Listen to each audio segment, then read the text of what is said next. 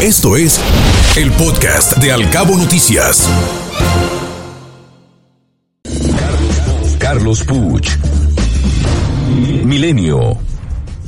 Esta mañana escribe Carlos Puch, titula su columna La imposible guerra contra el fentanilo y recuerda lo que sucedía hace medio siglo cuando Richard Nixon declaró la guerra contra las drogas. Drogas, si algo está claro cinco décadas más tarde es el fracaso de esta guerra que ha costado millones de vidas. Los Angeles Times mandó a reporteros a algunas ciudades del noroeste mexicano a comprar ciertas medicinas y encontraron que en varias de ellas se hallaron píldoras mezcladas con medicamentos más fuertes y mortales, haciendo pasar como productos farmacéuticos legítimos. La disponibilidad de medicamentos falsificados a base de fentanilo, heroína y metanfetamina en el norte de México representa un riesgo para la salud pública y ocurre en el contexto de tres elementos clave. Primero, la normalización del turismo médico como respuesta a la creciente inaccesibilidad de la atención médica en Estados Unidos. Segundo, la caída en picada de las tasas de prescripción de opioides en Estados Unidos. Y tercero, el aumento de los opioides falsificados a base de fentanilo como un impulsor clave de la cuarta y más mortal ola hasta la fecha de la crisis de opioides. ¿Cómo se combate eso? Pregunta Carlos Puch. La absurda guerra seguirá perdiéndose.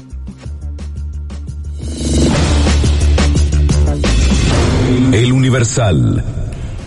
Esta mañana Jan Meyer en su columna habla acerca de cuando la sangre empezó a correr en el Cáucaso y dice que fue el último día de febrero de 1988 en la nueva ciudad industrial de Sumgait, cerca de Bakú, en el corazón de Azerbaiyán, que era un pasaje dantesco, sinónimo de enfermedad y miseria entre fábricas químicas, chimeneas que lanzan gases tóxicos.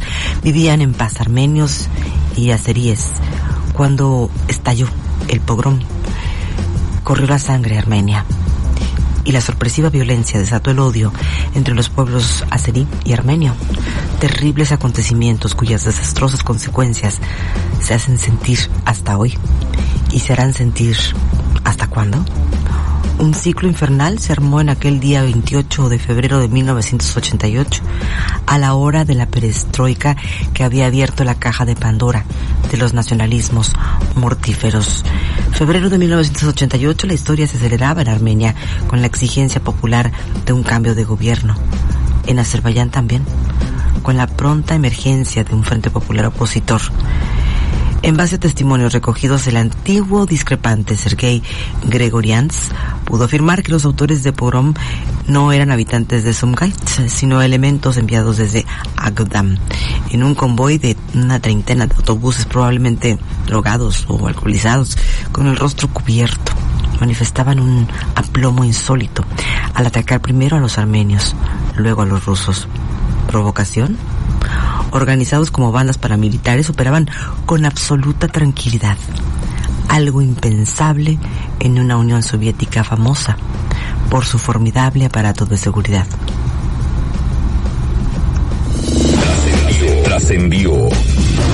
Milenio esta mañana trascendió que para la fiesta por la soberanía energética que se realizará el próximo sábado en el Zócalo, la cúpula de Morena tiene calculada como mínimo una participación similar a la reunida por el presidente Andrés Manuel López Obrador en la marcha por su cuarto año de gobierno. Para ello ya se pidió a legisladores, gobernadores y alcaldes de todo el país, en particular de la Ciudad de México, todo el apoyo para facilitar la logística, justo como ocurrió en el recorrido de Ángel a la plaza del Ángel de la Independencia hasta la Plaza de la Constitución realizado el pasado 27 de noviembre.